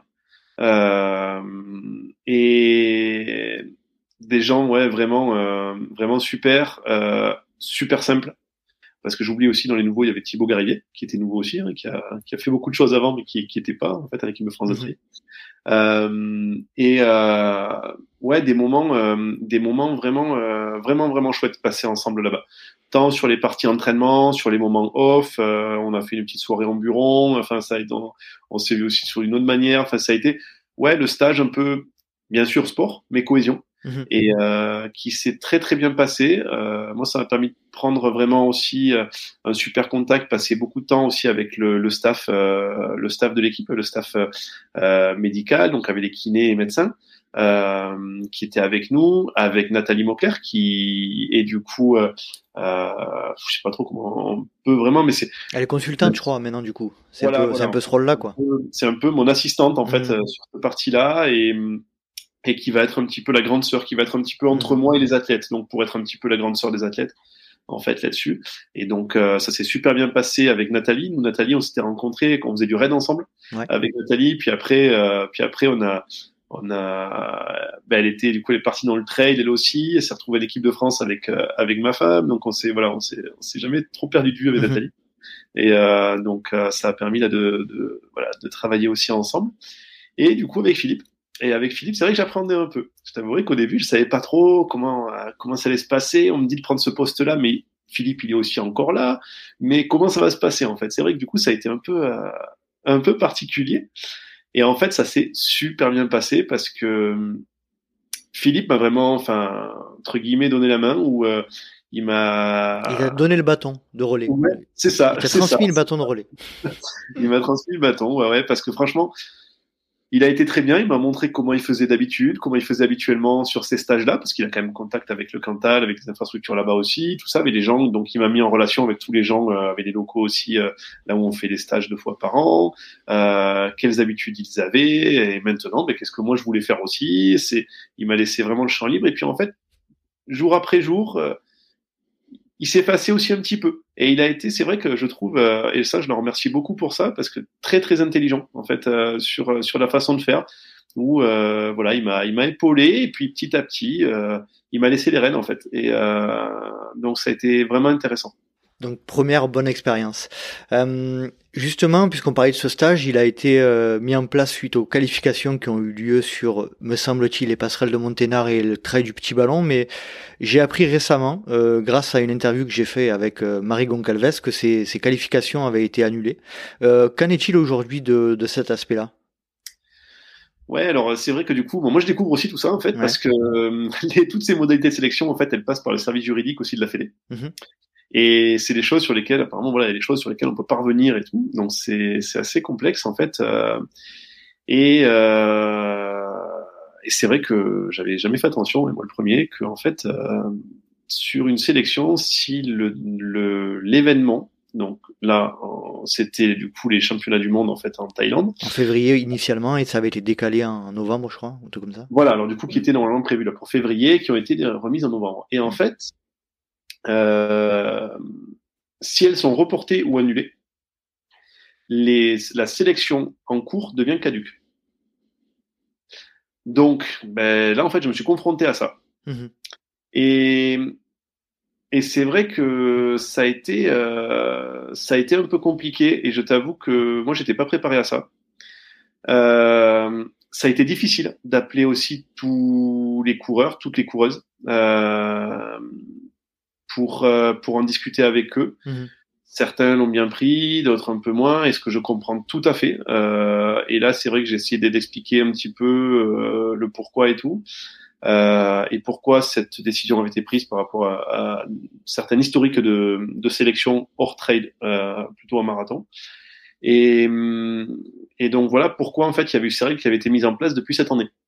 Chose que nous, ça nous tombe dessus pile à ce moment-là. Mmh ça a été pas simple et je t'avouerai qu'en plus ça m'a un peu foutu les boules parce qu'on avait après ce stage-là on avait tellement une belle équipe et euh, dans l'état d'esprit, dans le niveau euh, physique, tout ça, je, trouvais trop dommage. Et euh, mais on peut pas, voilà, on peut pas revenir dessus.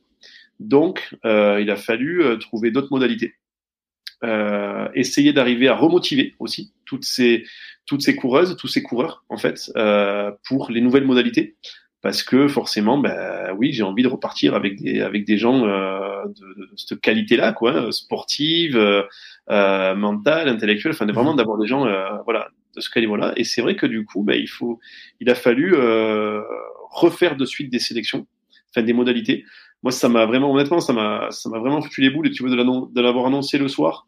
Euh, dès le matin, en fait, j'ai coupé ce que je devais faire et je suis resté toute la matinée à trouver la meilleure solution pour les nouvelles modalités de sélection pour les Europes et pour les mondiaux. Mhm. Euh, et euh, et du coup, euh, voilà, de pouvoir de pouvoir annoncer en fait ces, ces sélections là pour pour trouver un juste équilibre sur ce qu'avaient fait les coureurs l'an dernier et ce qu'ils auraient envie de faire cette année et que personne ne boude aussi la sélection et les modalités de sélection euh, et de trouver justement juste un milieu là-dessus pour qu'on ait la meilleure équipe sur les Europes et sur les mondiaux cette année. Donc du coup, les, les qualifications ont lieu, euh, d'après ce que j'ai vu sur euh, le Trail du Ventoux Trail du Ventoux, championnat de France de long, euh, par rapport aux Europes. Parce que les Europes, actuellement, il est en fait le parcours de 46 km et 2700 de positif. Mmh ce parcours-là, en fait, il est sur l'île de La Palma, sur la commune d'El Paso. Vu qu'on a énormément de chance, c'est exactement l'endroit où le volcan est en éruption en ce moment. Mhm. Voilà, sur le parcours, sur la deuxième partie du parcours. Donc, forcément, ce parcours-là va changer un peu. Donc, euh, mais sinon, on est sur ce format-là. Euh, et je trouve que le Ventoux, euh, 46 km, 2100 de positif, et le France de long, 53 et 2007, on est très très proche en fait des profils que l'on va avoir au championnat d'Europe. Le France de long, c'est où? C'est à, la Pastourelle. Euh, la Pastourelle. ouais, ouais, ouais dans le Cantal. Euh, donc je trouvais qu'en fait ces, deux étaient vraiment très très bien. Et puis il fallait aussi mettre en avant le, championnat de France parce qu'il faut pas oublier que l'équipe de France c'est la FFA et je pense que c'est important de mettre en avant aussi le, championnat de France. Donc euh, donc du coup ça permettait d'avoir deux courses en fait sur lesquelles on, va pouvoir euh, euh voilà avoir avoir l'œil tout au long de la journée pour pouvoir avoir les les six sélectionnés en fait qui seront sur ces deux courses là. Donc ouais, difficile, euh, difficile premier pas euh, avec l'équipe de France. Là, j'imagine euh, me mettant un petit peu à ta place et on peut tous se mettre un peu à ta place. Combien ça a dû être compliqué à gérer cette situation, mais on te souhaite vraiment, on vous souhaite que que tout se repasse comme prévu en ce qui concerne les sélections. J'aimerais parler un petit peu de l'organisation euh, au sein de la FFA euh, du trail et, euh, et, de la course en montagne. Il y a, de mon point de vue, enfin me concernant, un, petit manque de visibilité en ce qui concerne la différence entre trail et, et, et course en montagne. Est-ce que tu peux nous parler un petit peu de, de cette différence-là? Vraiment, la différence, elle est quand on parle de trail et quand on parle de trail, même jusqu'au niveau international, du coup, sur les représentations des, des, des, grosses courses, on a le trail court, euh, et le trail long euh, là-dessus, et l'ultra trail après. Euh, mais on va avoir, on va avoir donc du coup le trail court où là on va se retrouver au, par exemple au championnat du monde où on a deux formats, trail court, trail long. le trail court est de 42, le trail long est de est de 80. Euh, là, on va avoir voilà jusqu'au jusqu'au format marathon, on est sur du trail court. Euh, à partir du format marathon, on est sur un trail long. Après, voilà, à partir de 100 bornes, on est sur on est sur des sur des ultras. Euh, la course en montagne, euh, donc, elle va être en fait sur, en principe, soit sur une montée, une descente, euh, où on va pouvoir avoir deux montées, deux descentes, mais sur des choses beaucoup plus courtes, mhm. généralement moins de 15 km. Des efforts très courts qui vont être un peu, je vais dire, entre le cross et le trail. Euh, voilà, pour résumer un petit peu, le cross, on est sur quelque chose de relativement plat, euh, à part les petites, deux, trois petites buts où on, on va sauter, mais on est sur quelque chose de relativement plat qui va durer aux alentours d'une demi-heure. Euh, là, par contre, sur un, sur une course en montagne, on va souvent être sur une course qui va être aux alentours d'une heure euh, d'effort. Donc, ce sont des courses qui peuvent être, qui vont avoir du dénivelé, mais vu que ces cours aussi, sont des courses qui se courent entièrement en trail, on va arriver à marcher, tout ça. Donc les courses de montagne, on va exclusivement se courir. Donc en général, on va se retrouver sur des courses entre 10 et 15 bords. D'accord. Voilà, pour la course de montagne. Et là, en fait, au niveau de la FFA, on va avoir euh, donc euh, Olivier Guy qui est DTN adjoint, qui supervise en fait cette partie-là euh, au niveau de la FFA. Et en dessous, on est deux sélectionneurs distincts. Donc, où moi je m'occupe en fait de toute la partie trail, trail court, trail long, et on va avoir Antonio Gallego qui est au niveau de la partie euh. D'accord. Ok. Et en ce qui concerne les qualifications, donc j'ai noté qu'il y avait euh, pour la trail, pour la partie trail exclusivement, hein, trail, euh, trail court, trail long, il y a 24 sélectionnés au maximum, 6 hommes, 6 femmes pour le trail court et 6 hommes, 6 femmes sur le trail long. C'est ça, hein, on est, on est bien d'accord? Exactement. En fait, ça, ça sera pour le championnat, pour le championnat du monde. Mhm. Du coup, euh, et championnat d'Europe, on n'a qu'un format, donc ça sera 6 hommes, 6 femmes. Sur euh, sur un format euh, plus euh, de, de quelle quelle distance? C'est le format dont on parlait tout à l'heure, justement, Mhm. de 46 et 2007. D'accord. Ouais. Ok. Quels sont les objectifs de la FFA et tes objectifs en ce qui concerne le trail de manière générale? Alors, je sais que la question est un peu vague, mais comment tu comment tu vois un peu l'avenir? Ben, moi, pour moi, enfin, là, déjà, c'est d'arriver, euh, je pense, à pas tous se tirer dans les pattes. Quand dis Mhm. tous se tirer dans les pattes, c'est-à-dire que euh, on a, euh, on a plein de circuits. On avait, par exemple, le TTN au niveau national. On a une, un circuit skyrunning. On a un circuit golden, national ou international. Il y a le circuit maintenant l'UTMB Series. Toutes ces choses-là. Et en fait, euh, c'est un peu compliqué. Quoi. Tout le monde est champion de France de tout, tout le monde est champion du monde de tout, sauf que c'est un peu compliqué des fois à y voir clair. Et je pense qu'à un moment donné, il va falloir que vraiment on arrive à, y voir un peu plus clair, à pas se mettre des bâtons dans les roues. Il y a plusieurs personnes qui font des choses très bien, et il faut pas se dire toujours euh, c'est nous qui avons raison. Ça, c'est surtout une chose qu'il faut pas. Et, euh, je pars du principe que tout le monde fait les choses bien et il faut juste arriver à, tous essayer d'aller dans le même sens parce qu'on veut tous aller dans, le- dans le bon sens et dans le même sens, mais tous différemment ou tous séparément. Je trouve ça un peu dommage. Donc, je pense qu'il faut qu'on arrive à tous voilà, se, mettre, euh, se mettre ensemble, arriver à que la, que la FFA trouve réellement sa place aussi dans le monde du trail, parce qu'on a eu beaucoup de côtés de côté privé en fait, hein, avec les Golden qui sont montés par Salomon, avec le Skyrunning, avec euh, enfin l'UTMB Series ou maintenant même c'est Ironman qui est derrière. Enfin c'est voilà toutes ces choses là, on, on voit beaucoup, on voit beaucoup de choses.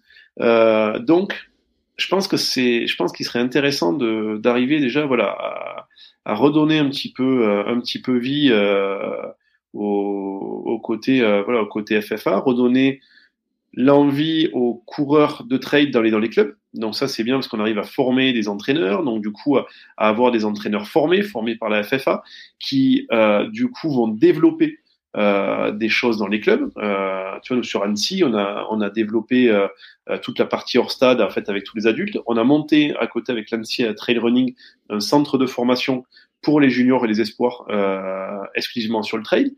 Donc toutes ces choses-là, en fait, voilà, c'est des choses que qu'il faut qu'on on arrive à mettre en place un petit peu partout et qu'on arrive à dynamiser euh, ces choses-là pour que ben, les trailers voient un réel intérêt à venir en club, à apprendre, euh, voilà, à partager en club. Ça, c'est vraiment important. Donc, je pense que ça, au niveau local, c'est super important et ça ça amènera plus euh, au niveau de la Fédé que vouloir à chaque fois voilà créer chacun un petit peu son circuit, son ci, son là. Je pense que c'est un peu dommage.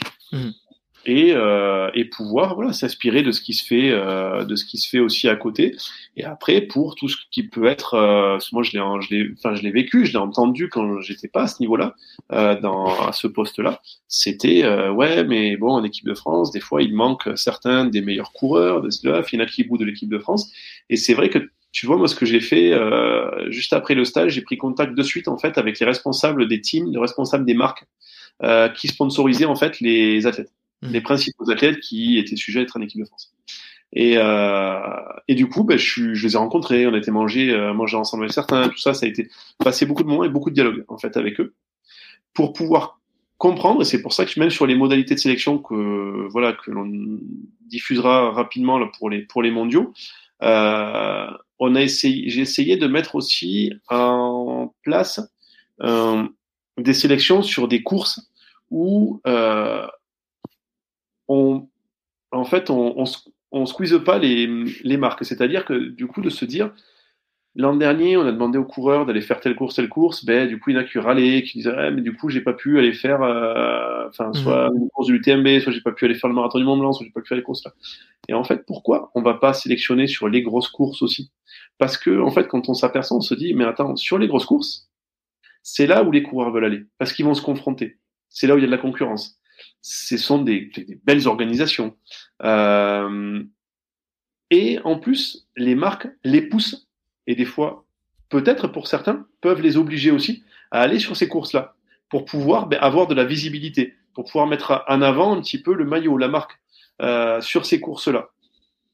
Donc du coup, les, certains coureurs peuvent avoir voilà, un petit peu le cul entre deux chaises, se dire mais qu'est-ce que je dois faire? Mmh Alors que dans ce cas-là, on va aller chercher nous les meilleurs coureurs sur les plus grosses courses. On va pas demander aux coureurs de ne pas faire ce qu'ils veulent, de, mettre en, entre parenthèses à chaque fois les courses qu'ils aimeraient faire et euh, satisfaire leur, euh, leur, leur sponsor, parce que s'ils les satisfont pas, ben, ils peuvent pas avoir de matériel derrière, ils peuvent pas avoir d'aide, ils peuvent pas avoir d'aide financière aussi de leur part de leur sponsor.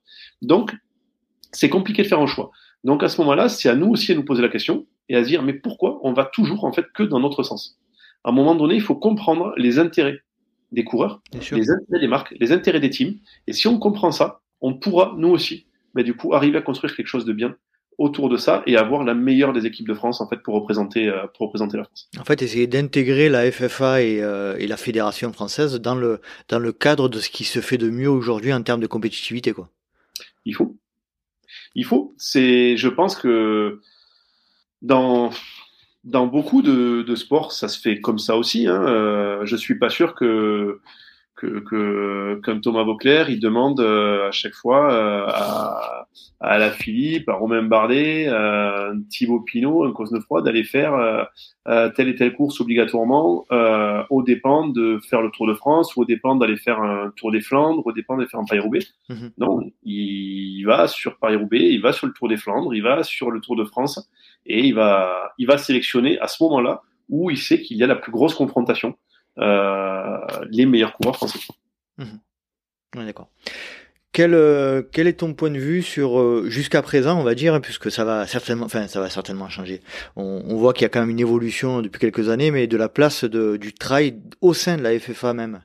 Euh, est-ce qu'il y a, est-ce qu'il y a une réelle évolution? Est-ce qu'on sent, est-ce qu'on a pris conscience au sein de la FFA que, le trail était devenu quelque chose de, conséquent et qu'il fallait, euh, il fallait mettre l'accent? Et je pense notamment aussi à la formation des jeunes. Tu en parlais tout à l'heure. Est-ce qu'il y a des, est-ce qu'il y a vraiment des, axes de développement sur ces aspects-là? Les axes de développement, il y a euh, tout un peu un cahier des charges qui est fait sur le euh, lancement qui va sortir très rapidement justement dans les formations sur la, la, formation des jeunes en fait sur le vraiment parce que quand on parle des fois de trade pour les pour les enfin pour les jeunes, bon, je dirais j'utiliserai le mot enfin ado ou enfant, hein, euh, mhm. des écoles de trade justement pour les enfants et tout qui ont qui a, qui a, qui a été enfin qui a été créé euh, à Millau euh, voilà sous là-dessus donc euh, pour la première école de trade donc c'est vrai que il y a plein de questions à se poser parce que moi j'en ai entendu beaucoup, mais non, non le trail, euh, mon fils il ira quand il aura 18 ans, avant il va pas se cramer, euh, c'est de la longue distance, et si c'est là, alors qu'en fait il y a des manières de bah d'entraîner, de, pré de préparer en fait, de faire jouer, de faire jouer au trail les enfants. Euh, ça c'est vachement important. Donc je pense qu'il y y a toutes ces phases, voilà cette phase en fait qui sur lequel la, la des boss. Euh, avec des voilà des, des gens aussi extérieurs hein. et euh, je pense que c'est vachement important de, de bosser là-dessus et donc du coup je pense qu'il y a un, il y a un axe vraiment de progression d'avancement en fait là-dessus euh, maintenant c'est sûr que en 2024 on a la chance d'avoir les JO en France mm-hmm. et le gouvernement s'est aperçu là quand même il y a, il y a il y a deux mois que comme quoi il fallait peut-être remettre un petit peu euh, les bouchées doubles pour pouvoir euh, être performant dans tous les sports au niveau des JO. Donc c'est bien de s'en apercevoir, mieux, mieux tard que jamais. Mais, euh, mais par contre, c'est vrai que forcément, avec cet objectif-là gouvernemental qu'il y a aussi derrière, ça va être difficile, euh, le trail n'étant pas un sport olympique, d'avoir vraiment un gros gros axe en fait de développement sur la partie trail, d'avoir toute une fédération qui pousse à fond la partie trail en ce moment. Ça sera pas la priorité, quoi, clairement. La priorité sera les sports olympiques. Hmm. Oui, d'accord. Après, voilà, c'est sûr que c'est. Euh, euh, J'ai eu l'impression quand même, de mon point de vue, ça n'engage que moi, qu'il y a eu un, un, léger retour, à, un léger retard à l'allumage en ce qui concerne la formation des jeunes notamment. Et comme tu le disais tout à l'heure, euh, on salue Guillaume hein, qui a lancé École de Trail. Euh, c'est dommage que ce soit que ce ne soit pas été à, à l'initiative de la FFA ce type de ce type de, de, de formation et j'espère vraiment qu'ils vont, qu'ils vont développer pas mal de choses. Quoi. Mais c'est vrai que je pense que Guillaume a fait des choses enfin, vraiment très très belles là-dessus. Et bon, moi, c'est quelqu'un que j'apprécie beaucoup, Guillaume. Et euh, voilà, on a, on a, discuté plus d'une fois ensemble. Et, et c'est vrai qu'il a, il avait fait venir du coup après, par rapport à tout ce qu'il a fait euh, sur Mio, il a, il a développé déjà sur plusieurs endroits. il y a maintenant pas mal d'écoles de trail aussi. Et euh, il avait fait venir Olivier Guy justement sur place à Mio pour en discuter, pour euh, voir ce qu'il faisait. Et euh, c'est pour ça que maintenant, voilà, ils sont en train de mettre en place justement ces formations-là. Et, et, je pense que ça va faire, ça va être intéressant et ça va créer une vraie dynamique, je pense. Mhm. Et euh, moi, je, je, connais bien le problème puisque je suis en stage actuellement dans une école de trail, l'école de trail du Pays d'Aix. Et donc, euh, donc, je peux te confirmer que c'est euh, c'est un beau projet et euh, c'est il y a beaucoup beaucoup de, de mouvements. Euh, là, je pense notamment à Pascal Balducci qui est très très très très, très axé en ce moment sur la formation des entraîneurs pour les pour les, les enfants et les, les adolescents. Donc, y a, on sent qu'il y a vraiment un mouvement de fond qui est en train de se constituer par rapport à cet aspect-là et qu'il y a tout est à construire quoi. Ouais, mais j'espère parce que de toute façon, quand même au niveau fédéral, hein, quand les, enfin, les instances et tout verront que même chez les jeunes ça pousse, qu'il n'y a pas que euh, l'encadrement des, des, adultes, forcément euh, ça va pousser, enfin ça va obligatoirement pousser parce que ça va multiplier le nombre d'adhérents. Mmh. Et euh, on est toujours dans les fédérations euh, axées aussi sur le sur le développement des jeunes. Quoi. Oui, d'accord. On en a parlé légèrement tout à l'heure. Euh, en ce qui concerne la formation, euh, alors je sais pas si on peut appeler ça un brevet fédéral ou une formation fédérale, euh, dans le cadre des entraîneurs euh, hors stade trail et course à montagne, que j'ai commencé à... J'ai pas encore commencé mon premier module, mais euh, la semaine prochaine je commence. Euh, c'est une... c'est la seule formation liée au trail et à la course à montagne qui existe aujourd'hui à, à la FFA Ouais, à la FFA, ouais, ouais, ouais. Du coup, euh, voilà, c'est euh, en fait sur la sur la partie, tu montes, euh, tu commences bon initiateur et puis après tu commences vraiment après sur la partie voilà trail, course en montagne là-dessus et euh, ce qui peut aussi t'amener sur un CQP aussi, voilà, certificat de qualification professionnelle en fait sur la partie la partie hors stade, la partie voilà donc du coup trail et route.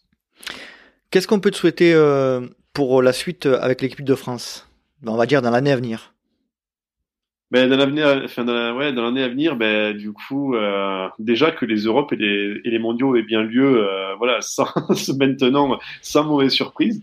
Bon, ce que ce que j'espère et ce que je, ce que je crois beaucoup. Alors pour, euh, pour répéter, on, alors les, les Europes auront lieu en, en Espagne, si j'ai bien compris. Au Canaries, sur l'île de la Palma, ouais. Euh, du 1 au 3 juillet.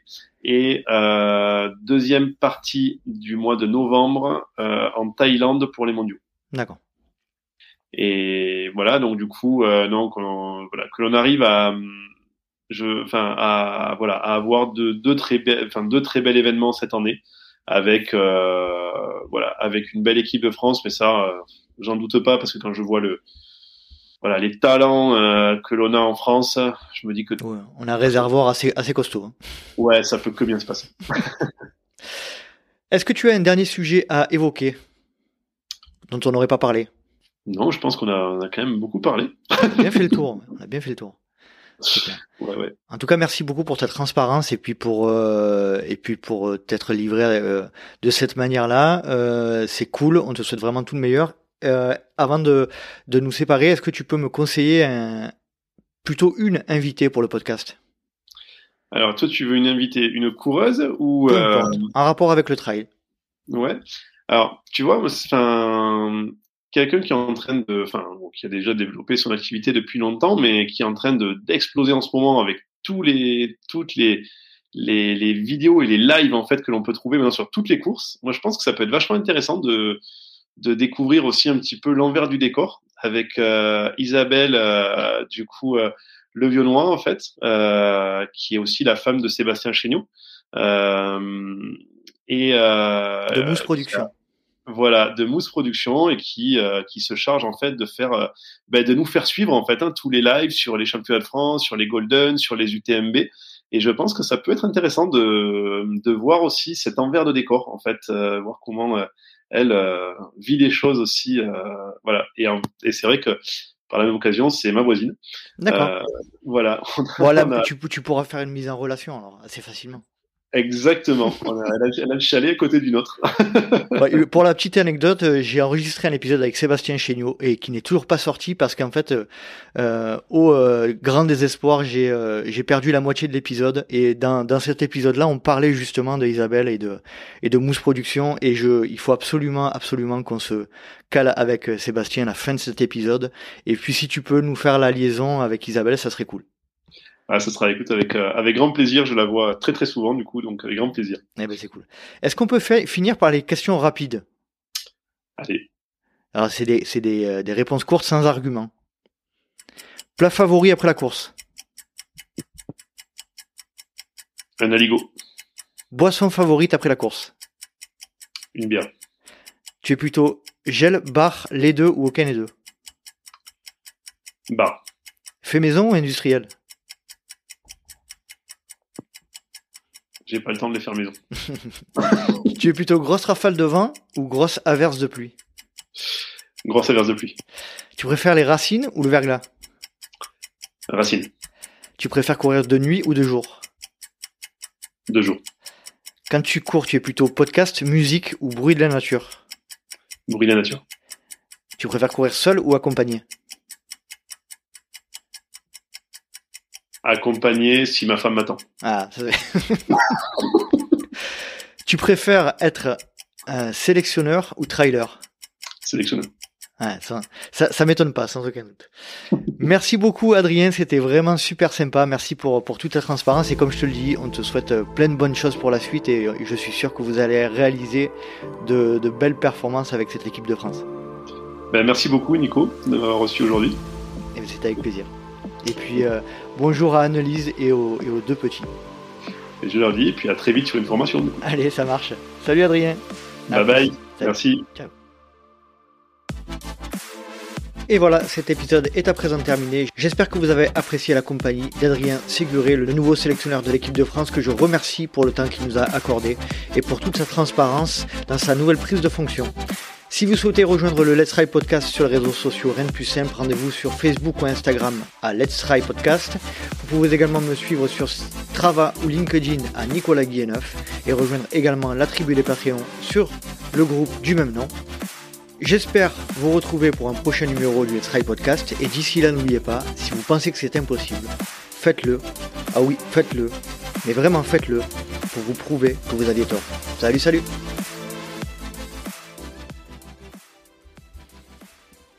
Salut. Ah, alors oui, avant de commencer, j'ai oublié de te dire. Comment on coupe ça en fait?